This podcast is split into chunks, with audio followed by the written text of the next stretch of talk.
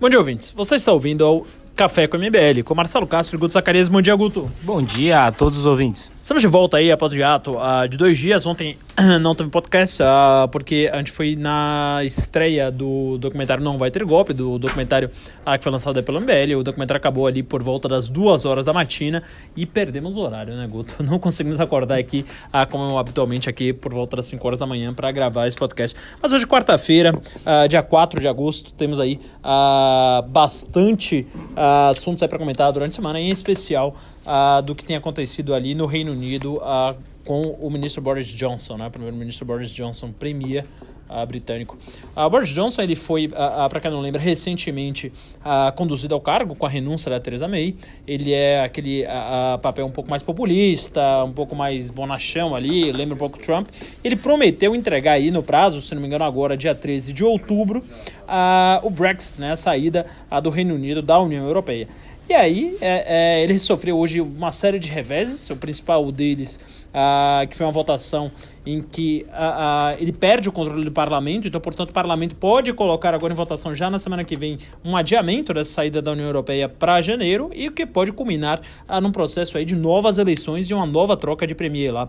Então, sai Theresa May e entra Boris Johnson, pode ser aí uh, um dos mais breves, se não o mais breve premier da história do Reino Unido, né, Guto? Você quer começar aí a dar uma pincelada para o nosso ouvinte falando sobre esse assunto? É, é exatamente, né? Bom dia mais uma vez a todos os ouvintes, né? E, ao que parece, o Boris Johnson está levando bastante caos para o Reino Unido, né? Mais uma vez, né? Desde o Brexit, o Reino Unido não tem paz política, né? Se assim podemos dizer, não tem paz política. E o Boris Johnson, que poderia ter entrado lá para colocar ordem na casa, fazer um Brexit mais rápido, que não traga é, maiores danos ao Reino Unido, provavelmente não é isso que o, o, Boris Johnson fará. Não fará porque basicamente o parlamento não quer, né? E na Inglaterra, em quase todos os países do mundo, mas na Inglaterra principalmente, né? Que é o berço do parlamentarismo, né? O berço da política institucional de parlamento, né? De congresso, a Inglaterra é esse berço, né? E basicamente o parlamento não quer um Brexit sem acordo, ele quer um Brexit negociado, principalmente entre os parlamentares, né? E o Boris Johnson é até curioso que esse mesmo parlamento que não quer um Brexit não negociado elegeu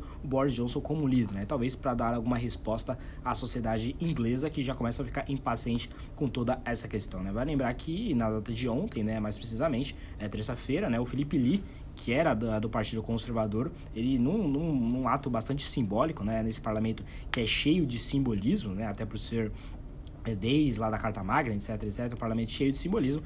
Mais um ato simbólico desse parlamento, Felipe Lee, do Partido Conservador, se levantou durante o discurso do Boris Johnson e sentou nas fileiras democratas, né, nas fileiras liberais, nas fileiras mais à esquerda, né? Ou seja, com, essa, com, essa, com esse ato do Felipe Lee, o, o Boris Johnson praticamente, o, o Boris Johnson perdeu a maioria do parlamento, né? Ou seja, sem essa, essa maioria do parlamento, ele pode, inclusive, perder o cargo, né? Ou seja, basicamente um outro líder, é, mais precisamente um líder de oposição oposição pode pedir. Né? O problema é que esse líder de oposição, que é o Jeremy Corbyn, é, mas o Raviana deve conhecer melhor, o Jeremy Corbyn ele não tem maioria nem sequer no seu próprio partido para pedir ali um voto de desconfiança, uma moção de desconfiança e eleger um novo primeiro-ministro do Reino Unido. Ou seja, te, deixa é, uma questão institucional bastante complicada é, na Inglaterra, porque basicamente é, o parlamento não quer uma saída uh, não negociada e o, e o Boris Johnson já não tem base de apoio sequer no parlamento, né? Ou seja, é muito complicado. Ele que já tinha feito algumas ações é, bastante treslocadas, né? bastante desmedidas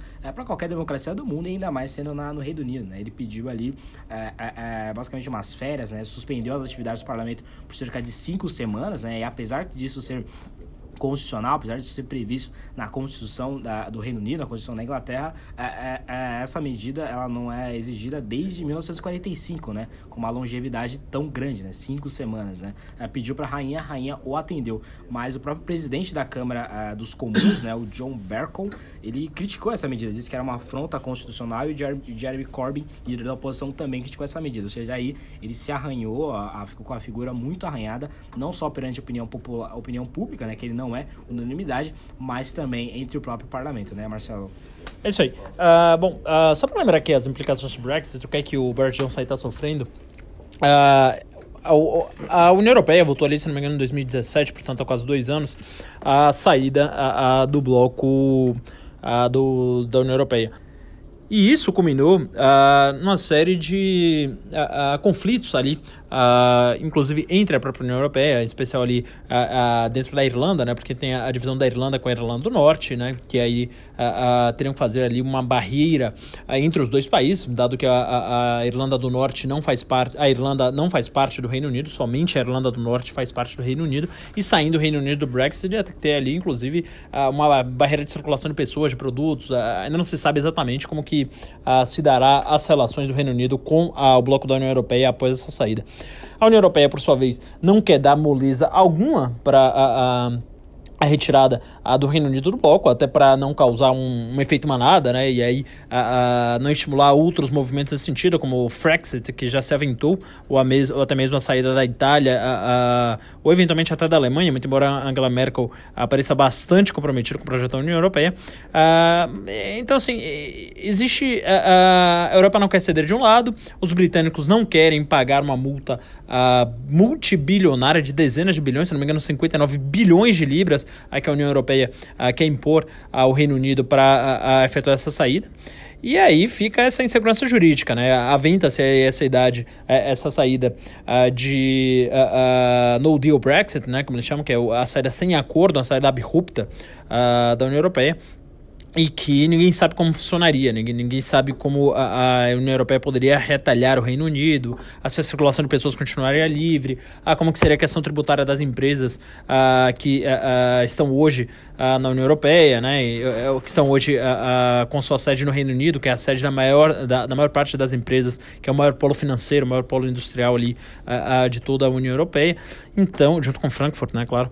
então ali é um, um, um negócio ali, um embrólio bastante complicado, né?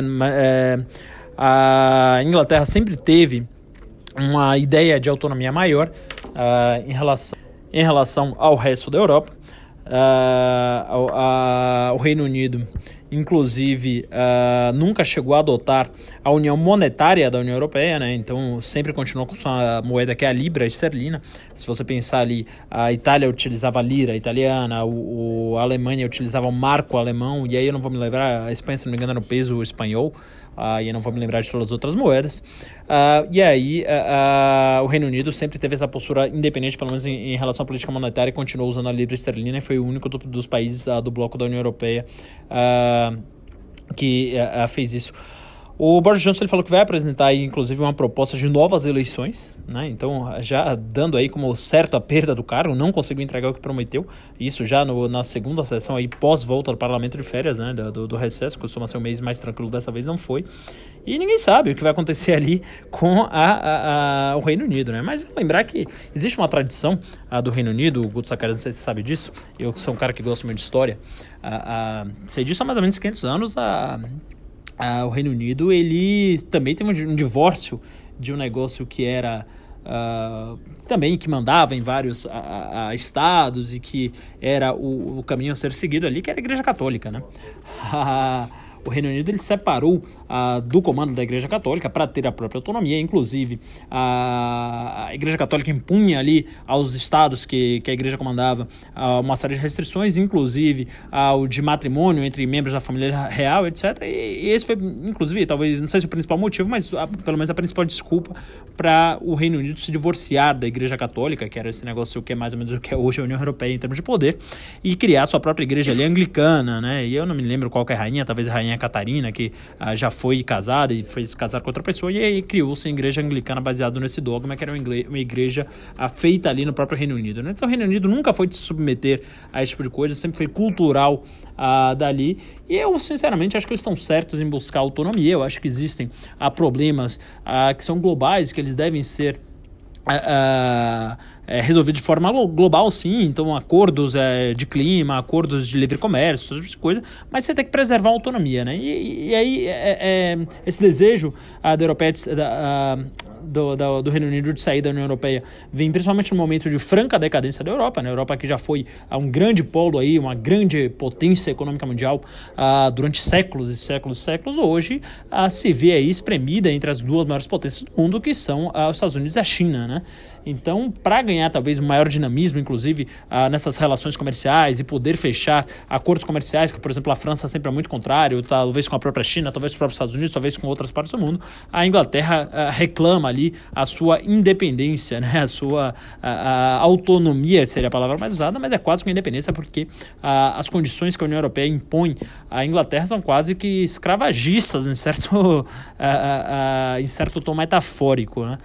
Uh, é claro, a União Europeia também tem ganhos, o Reino Unido também tem ganhos com, essa, com esse tipo de acordo.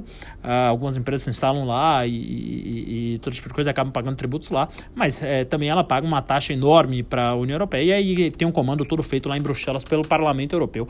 Então volta às suas origens aí, uh, o Reino Unido. Espero que tenha uma saída que, que se não for Uh, acordada, e é melhor que seja acordada, ninguém torce aí para um, uh, um hard deal, um no deal Brexit, uh, um hard exit, né, que é o no deal Brexit, mas se for para ser o hard exit, eu também não vejo tanto problema, assim, não vejo a União Europeia retalhando de maneira tão veemente esse, esse bloco do Reino Unido. Desculpa, foi um monólogo talvez mais longo da história desse podcast, mas que eu tinha bastante coisa aqui na minha cabeça que eu queria externar, não sei se, se o ouvinte concorda com todas, mas é isso aí. É, eu gostei que o Ravena, o Marcelo, ele colocou ali uma questão, basicamente, uma questão histórica de patrimonialismo ali, ele colocou é, umas rosas em cima e enfeitou, né? O caso do Henrique VIII, que basicamente para cuidar de um casamento, ele se separou da igreja católica e fundou uma, uma própria igreja, né? A igreja anglicana, que é, básica, é praticamente a igreja católica, só que aí ele pode casar com a esposa, né? Ele mudou basicamente todo o regimento é, do Reino Unido, basicamente toda uma religião, a religião oficial do Reino Unido, criou uma nova religião só para poder casar com uma mulher, né? Ou seja, goste ou não, Basicamente foi isso que o Henrique VIII fez, né? Três questões que eu queria levantar, né? A primeira é que tinha muita expectativa sobre a volta do, do parlamento inglês, né? Que eles votaram ontem, no dia 3 de setembro, votaram ontem, porque, principalmente com essa medida do Boris Johnson, muitos achavam que eles, o, o parlamento inglês ia tentar passar uma lei que interditasse o Brexit de maneira não pactuada, né? ou seja, que sem, é, sem um pacto, né? Sem uma maneira negociada, é, o, o, Reino Unido pudesse sair, do, sair da, da, da, da União Europeia, né? E aí, é, com a medida do Felipe Lee, teve, houve algumas mudanças de planos e essas questões devem ficar ou para os próximos dias ou para a próxima semana, né? O terceiro, terceiro ponto é que agora que ele perdeu a maioria, né, foi de Agora ele, é, o, o, governo tem 319 cadeiras e os contrários são 320, né? ou seja, o Boris Johnson perdeu a maioria. Agora que ele perdeu a maioria com a saída do querido Philip Lee, né? Já entro na questão do Philip Lee mais uma vez. É, mas agora que ele perdeu a, essa maioria, muitas pessoas acham que ou pode haver é, nova eleição para eleger um novo primeiro-ministro, ou ele deve esperar até é, novas eleições. Né? A questão é o tempo, né? Se ele convocar novas eleições, muito dificilmente isso ocorre antes do dia 31 de outubro, que é a data limite da saída da União Europeia. Né? O Reino Unido tem até dia 1 de outubro, já estamos ali aos 40, né? ou aos 35 do segundo tempo desse imbróglio envolvendo o, o, o, Reino Unido e a União Europeia e o Brexit, né? E tem até 31 de outubro para sanar essas questões. Esperar novas eleições muito dificilmente ocorrem antes de 31 de outubro, né? Outra questão é que para eleger um novo primeiro-ministro tem que haver a maioria, né? E dificilmente alguém pode conseguir essa maioria, né? Já que já, já foi eleito um sujeito um pouco mais, quase um outsider dentro da política, que é a questão do Boris Johnson. Né? Agora voltando à questão do Felipe Lee, é, depois dessa, desse ato simbólico, né, onde ele saiu das fileiras conservadoras e foi para as fileiras liberais democratas, né, ele divulgou, né, após a sessão da, do parlamento inglês, né, na Casa dos Comuns, na Câmara dos Comuns, ele divulgou uma nota oficial, né, onde ele diz, abre aspas, lamentavelmente o processo do Brexit ajudou a transformar esse antes grandioso partido em pouco mais do que uma pequena facção, na qual o conservadorismo de cada um é medido por não, não por quão imprudente cada pessoa dese, deseja deixar a União Europeia, né, fecha aspas, né, o que entra também nessa questão, não só da Inglaterra, mas no mundo inteiro, né, hoje, hoje em dia não basta você defender o liberalismo político, né, constitucionalismo, direitos humanos, etc, etc, etc, Estado Democrático de Direito, não basta defender liberalismo econômico, né, não intervenção do Estado na economia, menos burocracia, menos regulação, não basta defender tudo isso, você tem que ser cada vez mais radical para poder ser chamado de liberal, cada vez mais radical para ser chamado conservador, né? Seja Concordo com o Felipe Lee, acho que essa questão dessa saída dele não entra meramente nas questões do Reino Unido, mas entra em praticamente todas as questões eh, de todos os países onde há direita pensante do mundo, né? inclusive no Brasil. Hoje não basta defender pautas históricas da direita, tem que ser cada vez mais radical, cada vez mais odioso é, nas suas bandeiras, né, Marcelo? É isso aí. Uh, esse foi o podcast de hoje. Fica agora o comentário do nosso nobre Ian Garcês. Um bom dia a todos e até amanhã. Bom dia a todos. Valeu, galera. Bom dia, ouvintes. Com vocês, Ian Garcês, coordenador do MBL do Distrito Federal. E no comentário especial de hoje, eu gostaria de dedicar esse minuto muito especial para tratar de uma das grandes conquistas da história do MBL, que é o nosso documentário Não Vai Ter Golpe, estreado essa semana. A partir do dia 5, vocês poderão ver uma boa parte da história das conquistas desse movimento através do VOD ou de qualquer serviço do streaming, como Amazon Prime e tantos outros. E eu posso lhes garantir, esse é um dos documentários que marcará a história uh, recente dos documentários políticos no Brasil. Uma peça realmente primorosa feita por Alexandre Santos e Fred Hall, que teve no seu pré-lançamento a presença de diversas figuras que participaram dessa grande mobilização social e política. Estivemos lá no lançamento em São Paulo, líder do governo à época, Perondi, o, aquele que se tornou depois ministro da Educação, Mendonça Filho, aquele que se tornou depois ministro da Cultura, Sérgio Saleitão, e tantas outras personalidades públicas que tiveram um grande desempenho e um papel nesse processo. Bem, com essa recomendação excelente de filme, tenham um bom dia, uma boa tarde e carpe diem.